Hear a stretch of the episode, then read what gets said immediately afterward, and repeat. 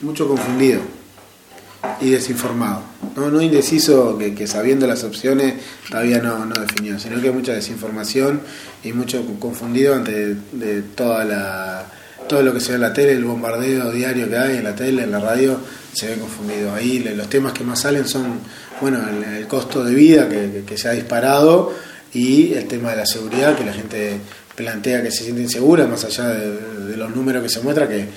los números globales de delitos bajaron por la pandemia, no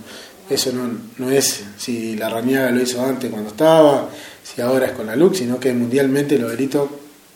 han bajado con el encierro que hubo por la pandemia y demás. Entonces una de las preocupaciones más grandes de la gente es esa, la seguridad y el costo de vida que se está yendo por las nubes.